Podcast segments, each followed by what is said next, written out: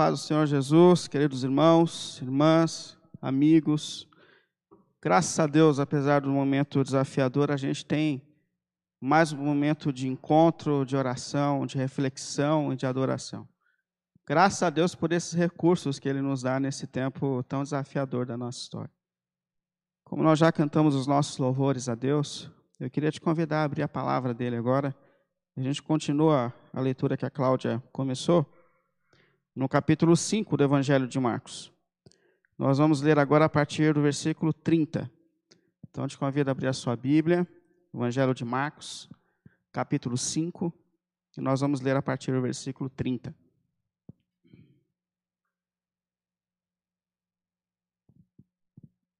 Depois você deixa a sua Bíblia aberta no Evangelho de Marcos para que a gente volte ao texto, ele é bem extenso. Então a gente consulta aqui os versículos para ir meditando na palavra de Deus. No mesmo instante, Jesus percebeu que dele havia saído virtude ou poder. Virou-se para a multidão e perguntou: Quem tocou em meu manto? Responderam os seus discípulos: Vês a multidão aglomerada ao teu redor e ainda perguntas: Quem tocou em mim? Mas Jesus, mas Jesus continuou olhando ao seu redor para ver quem tinha feito aquilo. Então a mulher, sabendo o que tinha acontecido, aproximou-se, prostrou-se aos seus pés e, tremendo de medo, contou-lhe toda a verdade. Então ele lhe disse: Filha, a sua fé te curou. Vá em paz e fique livre do seu sofrimento.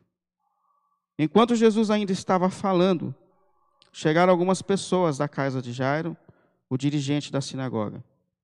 Sua filha morreu, disseram eles. Não precisa mais incomodar o mestre.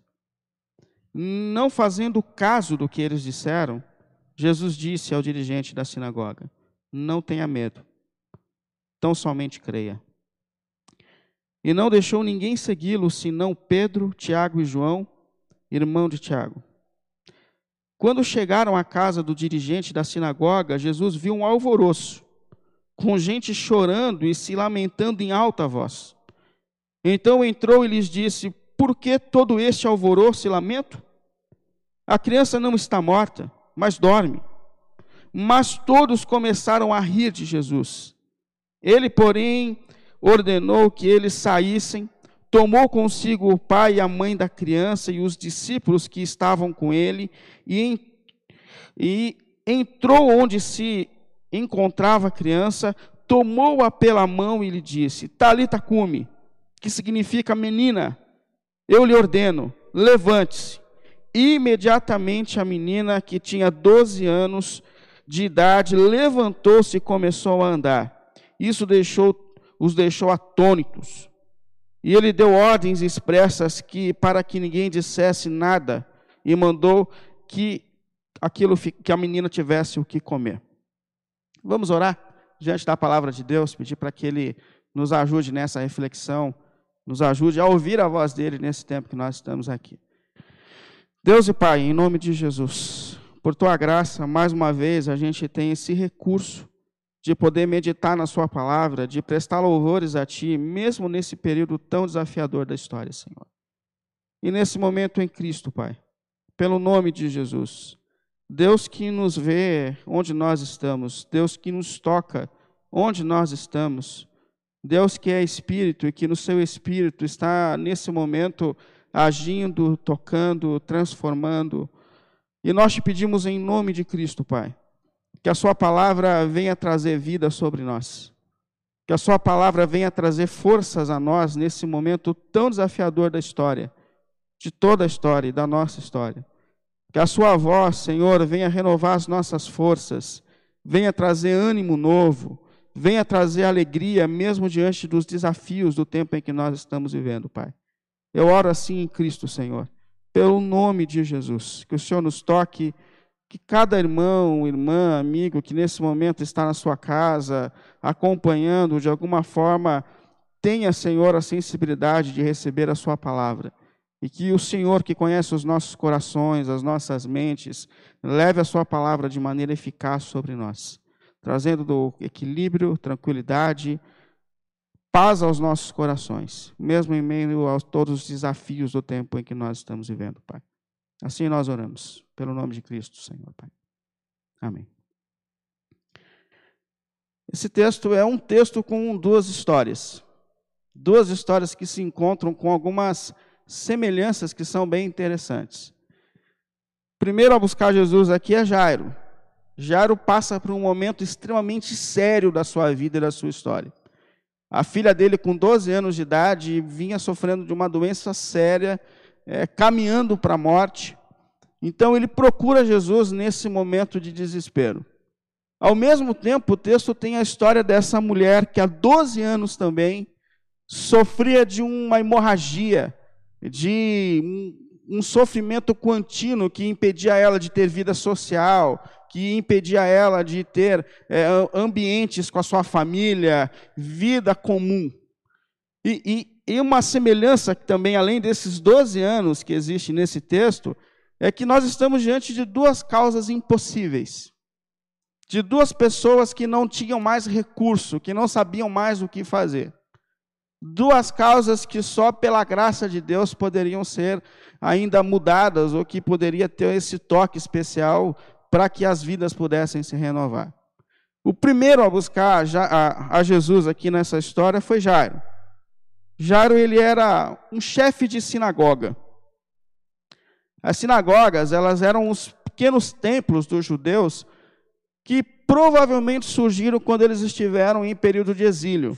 A gente sabe que por muito tempo a nação de Israel não foi livre, ela passou por alguns períodos de em que Deus permitiu que outros povos viessem e os escravizassem, e eles perderam nesse período o acesso ao templo de Jerusalém, que era o lugar comum deles de adoração.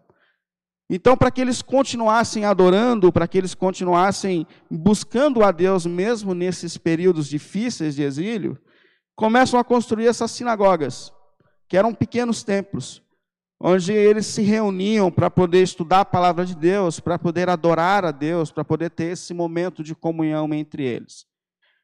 Dizem que o nosso culto hoje tem muita semelhança com esses ambientes das sinagogas, que a nossa liturgia, que a nossa maneira de adorar tem muita semelhança com esse ambiente que eles formavam aqui nessas sinagogas. E Jairo, ele era líder de uma sinagoga. Ele liderava uma dessas comunidades. Alguns estudiosos acreditam que isso é muito parecido com a função de um pastor que coordenava uma comunidade local.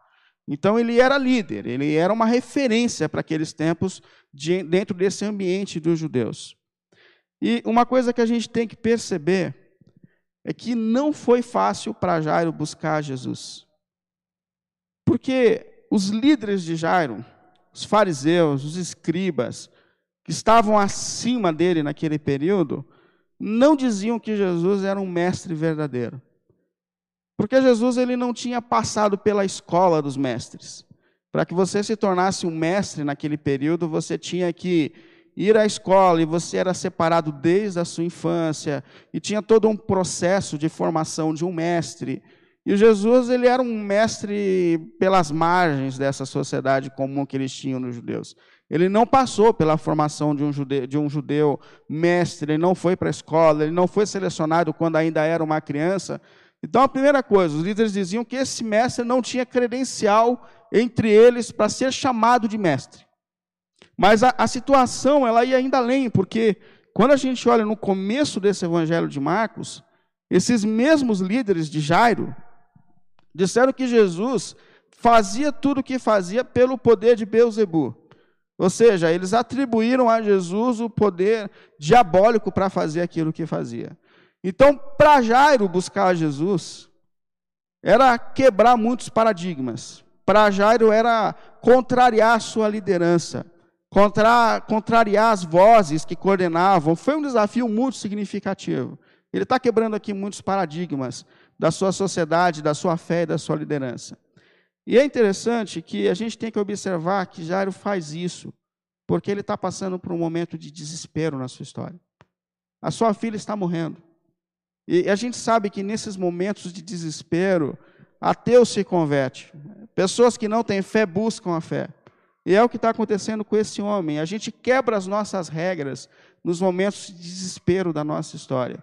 E Jairo quebra todas as regras porque ele de fato está vivendo um momento muito sério da sua vida.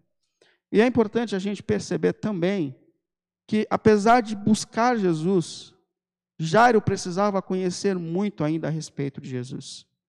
Porque quando ele busca Jesus, ele busca Jesus como mais um líder dos seus tempos. Ele busca Jesus, no máximo, como um profeta que se levanta diante daquela geração.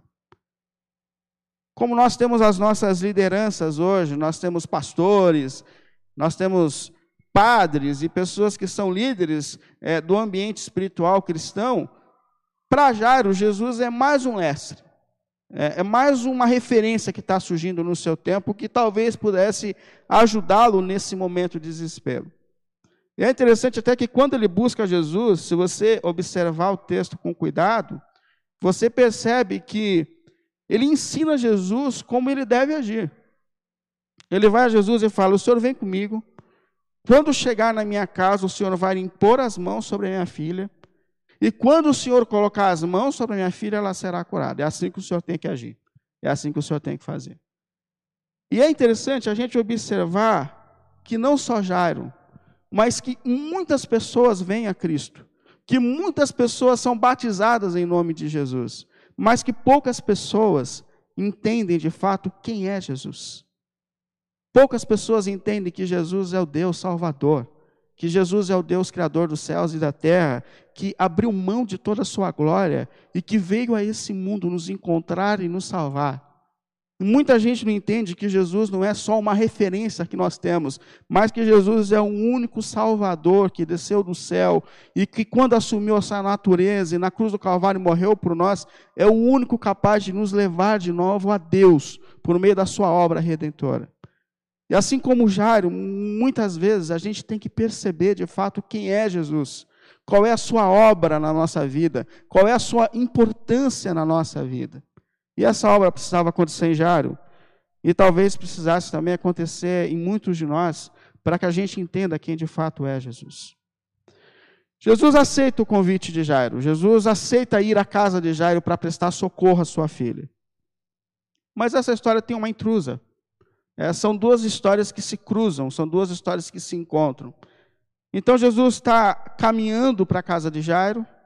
O texto diz que existe uma multidão muito grande diante de Jesus, apertando ele de todos os lados, apertando ele de todas as formas. E no meio dessa multidão tinha uma mulher. Uma mulher que já havia gastado todos os seus recursos tentando encontrar a cura para uma hemorragia contínua que ela sofria.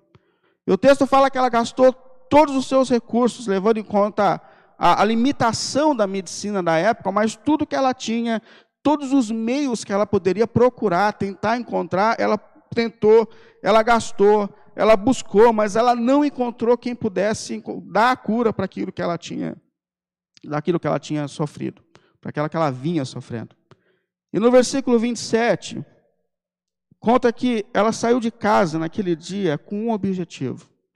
Ela dizia que se ela simplesmente tocasse na hora da roupa de Jesus, ou na borda da roupa de Jesus, ela seria curada. Então ela sai naquele dia com esse objetivo, dizendo: se eu tocar em Jesus, se eu tocar, que seja na beira da roupa de Jesus, eu sei que a cura vai chegar para a minha vida. E é interessante que muitas e muitas pessoas tinham esse mesmo objetivo. Se você olhar no Evangelho de Marcos, no capítulo 6, um pouquinho mais para frente, versículo 56, o texto diz que muitas pessoas eram curadas por Jesus e que muitas pessoas se aproximavam de Jesus justamente com esse objetivo de tocar na barra da roupa de Jesus, na orla da, boca, da roupa de Jesus. E que quando elas tocavam, elas eram curadas, quando tocavam só na beira da sua roupa. E por vezes eu Tentei entender por que, que as pessoas tinham esse objetivo de tocar na beira da roupa de Jesus. E depois de muito estudar, eu encontrei um texto em Malaquias, capítulo 4, versículo 2, onde Malaquias ele fez uma ele decretou uma promessa de Deus. Ele declarou uma virtude do Messias Salvador quando ele aparecesse na história. E em Malaquias 4:2 diz que quando o Messias viesse, ele traria cura na orla das suas roupas, ou que ele traria cura nas suas asas. E a palavra hebraica para asas é a mesma que orla, borda. Então, a mentalidade dos judeus era que quando o Messias aparecesse na história, ele traria cura na borda das suas roupas.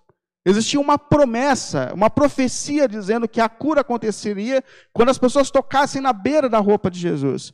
E quando essa mulher acreditou que Jesus era o Messias e ela tocou na borda da roupa de Jesus, o texto diz que imediatamente essa profecia se cumpriu e que ela foi curada da sua enfermidade. A profecia se cumpriu na vida dela. Ela foi curada por Jesus só de tocar na borda das suas roupas. E o que é impressionante é perceber que pessoas que eram líderes de Israel, como Jairo, não conseguiram entender que Jesus é o Messias, que ele é o Salvador, mas que pessoas simples, como essa mulher, tiveram fé e entenderam que Cristo era o Messias e que as promessas de Deus se cumpririam na vida dele se eles crescem, que a salvação e que a transformação aconteceria se eles entendessem que Jesus de fato é o Messias Salvador. E ela foi curada por Jesus imediatamente. E é interessante que Jesus, quando ela toca nele, ele para. Está no versículo 30. Diante do toque dessa mulher, Jesus percebeu que dele saiu virtude de cura. Então ele parou. E ele fala: Alguém me tocou. Os discípulos não entendem nada do que Jesus está dizendo, porque todo mundo estava tocando Jesus. Jesus estava no meio de uma multidão, Jesus estava sendo apertado por pessoas, e ele fica parado. Ele fala: Alguém me tocou. Os discípulos estão dizendo, mestre, todo mundo está tocando o Senhor. Existem pessoas de todos os lados. A gente está no meio de uma multidão. Os discípulos estavam parecendo aquele segurança de gente famosa, com uma multidão apertando todos os lados, tocando, espremendo, todo mundo colocando a mão, todo mundo tentando tocar, mas em meio a todos a esses toques, Jesus fala: Não, não, alguém me tocou. De uma forma especial, alguém me tocou. E ele para. Versículo 32 fala que Jesus ficou parado, olhando para a multidão, esperando aparecer quem havia lhe tocado. E vale a pena destacar que enquanto Jesus está parado, sem razões que justifiquem ele estar parado, Jairo está sendo profundamente provado, porque ele chamou Jesus em um momento de urgência e de desespero da sua história. E Jesus de repente para sem ninguém entender porque ele está parado. Mas enquanto Jesus olhava ao redor, versículo 33, diz que essa mulher veio a Jesus e que ela veio tremendo diante dele, assustada. E ela tinha medo, ela estava tremendo, porque ela sabia que ela havia quebrado um princípio da lei de Deus que dizia que as mulheres nesses períodos elas deveriam ficar isoladas, elas não deveriam ter vida social. E quando ela vem e se coloca no meio da multidão, e ela é tocada por várias pessoas, e, e ela toca em várias pessoas, ela quebra um princípio da lei. E ela sabe que ela não poderia ter feito isso. E quando Jesus a encontra, no versículo 34, ele diz: mulher, calma. A tua fé trouxe salvação para você. A tua fé trouxe cura para a sua vida. E a história dessa mulher que quebra princípios para se aproximar de Jesus é a nossa história. Porque nós também um dia quebramos toda a lei de Deus. A Bíblia fala que não há entre nós um justo sequer, todos nós somos pecadores. Todos nós não temos razões que justifiquem essa graça de Deus sobre nós, mas que pela fé em Jesus nós somos salvos. Pela fé em Jesus nós somos libertos da nossa culpa. Quando Jesus declara cura e salvação para essa mulher, ele declara sobre nós também, porque a nossa fé está em Cristo como nosso Senhor, que nos livra dos nossos pecados e que nos toca, trazendo toda a cura e restauração da nossa vida. Quando Jesus ainda conversava com essa senhora, despedindo-a, o versículo 35 fala que chegou uma notícia. E a notícia é: a sua filha morreu. As pessoas da casa de Jairo vêm dizer que a filha dele já havia morrido e que não existia mais jeito. Disseram: não, não incomodes mais o mestre, acabou. A sua filha já morreu. E alguns estudiosos entendem que quando essas pessoas vêm trazer essa notícia, elas têm um peso na sua fala. Porque elas estão dizendo assim: olha, nós dissemos para você não buscar Jesus. Os nossos mestres disseram que Jesus não era a pessoa certa. E o que você fez só piorou a situação porque a sua filha morreu.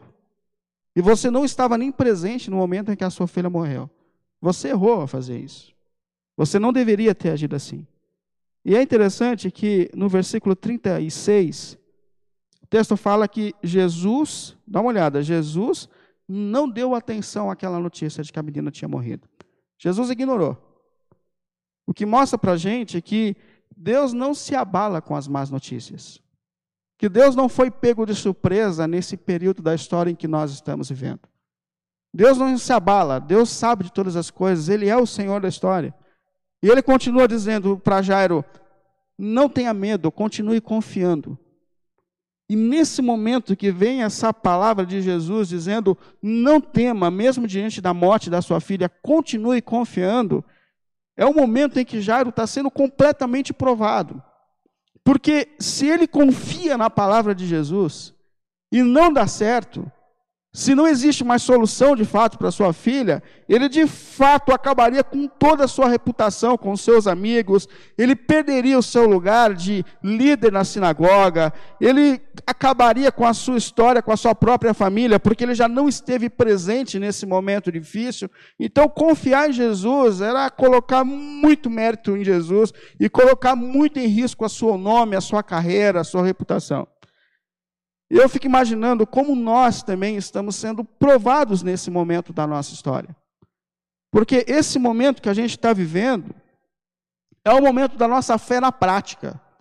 Porque nós sempre dizemos que Deus está no controle de todas as coisas, nós sempre dizemos que Deus sabe de tudo, nós sempre dizemos que Deus está sobre tudo, e de repente a gente vive um momento da história onde nós somos obrigados e chamados a mostrar que nós de fato estamos confiando em Deus e que Deus está sobre a história. Portanto, a história de Jesus com esse homem é também a nossa história e tem a ver com esse momento em que nós estamos vivendo aqui nessa fase da nossa história. E Jesus então motiva Jairo a continuar crendo, nos motiva a continuar acreditando, e Jairo decide acreditar em Jesus. Eles caminham até a casa, no versículo 38, e quando Jesus chega à casa de Jairo, onde essa menina havia falecido, ele encontra um alvoroço. É gente não só chorando, mas gente fazendo um escândalo, brigando em alta voz, aos prantos. E o texto fala que Jesus ficou extremamente incomodado com esse ambiente que ele encontrou na casa de Jairo. Interessante isso, porque quando Jesus chegou à casa de Lázaro e viu as pessoas chorando, o texto fala que ele ficou extremamente constrangido no seu íntimo, que Jesus também chorou com aquelas pessoas. Ele sentiu a dor daquelas pessoas. Mas na casa de Jairo, não. Na casa de Jairo, Jesus fica incomodado com o que está acontecendo ali. E ele entra e diz: Por que, que vocês estão chorando dessa forma? É, a menina não está morta. De alguma maneira, Jesus está dizendo: não é o fim, não acabou. E essas pessoas que estavam aos prantos, no versículo 40, elas começam a dar risada de Jesus, a debochar da palavra de Jesus, dizendo como não acabou, a menina morreu, e Jesus fala: não acabou. E eles estão dizendo: não, acabou, é o fim. E esse momento que acontece essa discussão entre Jairo e as pessoas nessa casa, talvez seja o momento mais importante de tudo que a gente estudou até aqui. Porque essas pessoas são a voz de um mundo dizendo: não tem mais jeito, não tem mais saída, acabou. É a voz de um mundo dizendo: por que, que você continua confiando em Jesus diante da situação que você está? Não há mais saída, isso é o fim da história. E de repente vem a voz de Jesus dizendo: ainda há saída. Eu digo quando as coisas começam e quando as coisas acontecem, quando elas vão continuar acontecendo, vem a voz de Jesus, a voz de Deus dizendo: ainda há esperança, ainda há saída. E Jesus então entra no quarto onde a menina está, pega a menina pela mão já morta e ele diz: Talita cume, quer dizer, menina levanta. E imediatamente a voz de Jesus foi escutada lá onde os mortos estão, e ela obedeceu à voz de Jesus e voltou a viver e começou a andar naquele quarto. Todas as pessoas ficaram impressionadas com o que Jesus fez naquele momento. Mas Jesus, nesse milagre, nessa discussão, está mostrando a todos nós que Ele tem a última palavra sobre a história, que Ele é o Senhor de tudo, que quem manda em todas as coisas é Jesus que ele diz que quando as coisas começam e ele diz quando as coisas acabam, ele é o Senhor. E talvez nesse momento da nossa história nós digamos: não há mais jeito, não há mais saída para minha carreira profissional, não há mais saída para minha empresa, não há mais saída, e a gente tem que escutar a voz de Jesus dizendo: ainda há esperança, eu posso mudar todas as coisas. Talvez você diga diante da sua família: não há mais jeito. Talvez você tenha cansado de interceder por alguém, que você esteja cansado de lutar por alguém, e você largou as rédeas, dizendo: não, tá, não tem jeito, não tem saída. Que a voz de Jesus ecoe sobre você nesse momento, dizendo: pode ser diferente, eu ainda posso mudar as coisas. Se reposicione, continue acreditando que eu posso tornar todas as coisas novas na sua vida, na sua casa, na sua família, que as minhas mãos ainda estão estendidas, eu posso mudar o seu filho, eu posso mudar a sua história. É isso que Jesus está dizendo. Talvez você olhe para a sua própria história, para os seus próprios pecados, para os erros que você cometeu na vida toda, e você diga: não há saída para mim. Não há mais caminho para mim, mas Jesus está dizendo: eu posso mudar a sua história. Não acabou, eu posso fazer todas as coisas novas, eu posso mudar todas as coisas. Eu sou o Senhor da história. E que a voz de Jesus nesse momento ecoe sobre você, ecoe sobre a sua vida, ecoe sobre os seus sonhos, sobre os seus planos, e que Ele consiga dizer ao seu coração, que ela chegue ao seu coração, mostrando que Ele é o Senhor da história, que Ele é o Senhor da tua história, que Ele é o Senhor da tua família, que Ele é o Senhor da tua vida e que a voz dele pode sim soar, essa voz que ultrapassa as barreiras da morte e que traz vida onde não há vida, que ela pode sim soar hoje sobre a sua casa, renovando as suas forças, renovando a sua esperança, renovando a sua jornada. Que a nossa posição em meio a tudo isso é continuar crendo que Jesus está com as suas mãos estendidas sobre nós é continuar orando, é continuar intercedendo e deixar que Ele venha trazendo vida, forças, transformação à sua história, à sua casa e à sua caminhada. Que essa voz de Jesus soe sobre você. Que essa voz de Jesus soe sobre todas as vozes que colocam um ponto final em qualquer momento da sua história. E que Ele soe dizendo para você nesse momento: ainda é possível. As coisas serão diferentes. Essa fase vai passar. As coisas se tornarão novas. E esse amor e esse cuidado de Deus por nós já foi demonstrado quando Cristo morreu por nós na cruz do Calvário. Que Ele te traga vida, renovação. Queria te convidar a fechar os seus olhos. Mais uma vez, a gente buscar esse Deus de amor, esse Deus que toca onde não tem mais jeito, esse Deus que traz esperança onde não há mais esperança. Que a voz de Cristo nesse momento soe sobre a sua vida e sobre o seu coração que ela soe sobre a sua casa, que ela venha trazer vida, que o poder do Evangelho de Cristo venha trazer vida a você, venha trazer renovação a você. Ele é capaz de fazer todas as coisas novas e diferentes. Queria te convidar a fechar os seus olhos para que a gente ore ao Senhor, para que esse poder transformador soe sobre nós nessa manhã. Senhor Deus e Pai, em nome de Jesus, Pai, em nome de Jesus, Senhor, nós mais uma vez estamos aqui diante de Ti, Deus Pai. Deus que tem uma voz que é sobre todas as vozes. Deus que soa sobre onde não há mais vida, onde não há mais esperança. Senhor, que essa voz que um dia disse aquela menina já na sepultura, levanta e anda e volte à vida, venha soar sobre nós nesse momento, Senhor. Trazendo vida aos que estão cansados, trazendo renovação aos que estão abatidos renovando a esperança, Senhor, daqueles que não têm mais esperança, Senhor. Talvez muitos nesse momento tenham se limitado a esse período da história, dizendo que muitos sonhos se acabaram. Mas que essa voz do Senhor Jesus venha soar sobre nós, Senhor, nesse momento, recolocando a esperança no lugar, Senhor. Que a gente volte a ter sonhos, que a gente volte a confiar, que a gente se reposicione espiritualmente, Senhor, como intercessores, crendo que as Suas mãos ainda estão sobre nós, crendo que as Suas mãos ainda estão sobre aqueles que nós amamos, que a história pode ainda ser diferente, que a saúde pode ser restaurada, que a conversão ainda pode acontecer, Senhor. Move o seu espírito que nesse momento está sobre todos nós sobre os que nesse momento escutam essa ministração da Sua palavra, sobre aqueles que daqui a um tempo escutarão essa ministração dessa palavra, mas que a Sua palavra venha trazer vida pela voz de Jesus Cristo, atravessando gerações, dando vida, forças e ânimo, onde não há mais, para glória e para louvor do nome de Jesus, para que o Evangelho seja manifestado de maneira poderosa nesse tempo, Senhor. Assim eu intercedo, Senhor. Assim nós pedimos, Pai pelo nome de Cristo. Amém.